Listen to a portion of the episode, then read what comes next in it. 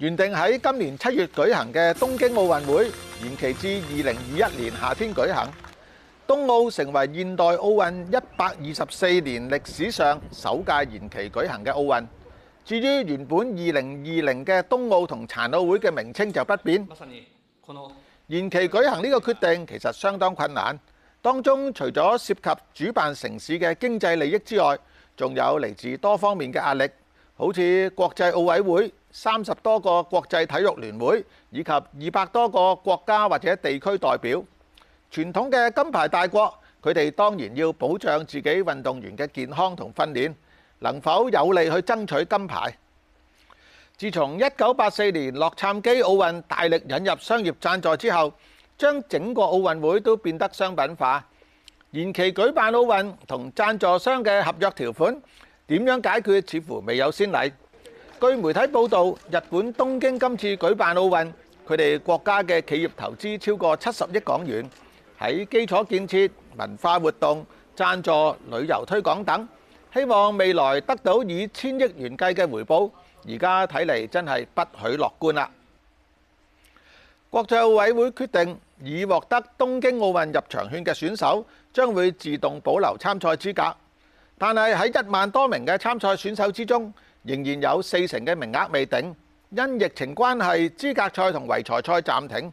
唔少國家都禁止其他人入境，運動員嘅備戰同埋訓練受到嚴重嘅影響。返嚟香港，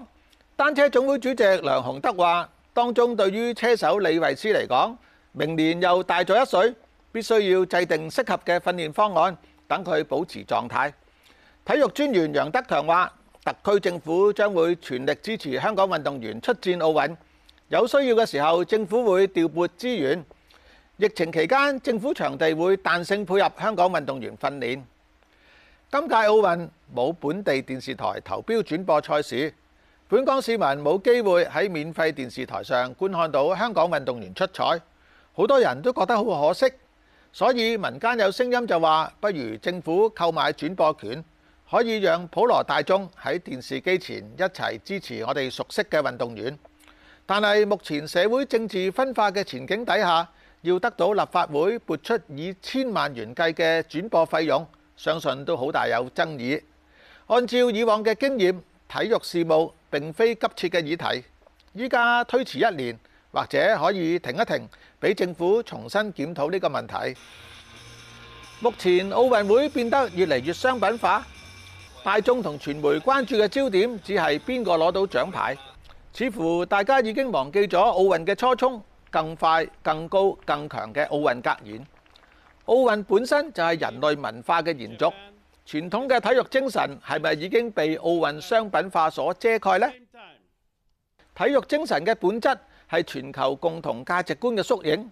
佢嘅意識形態喺社會發展過程之中得以承傳同發揚。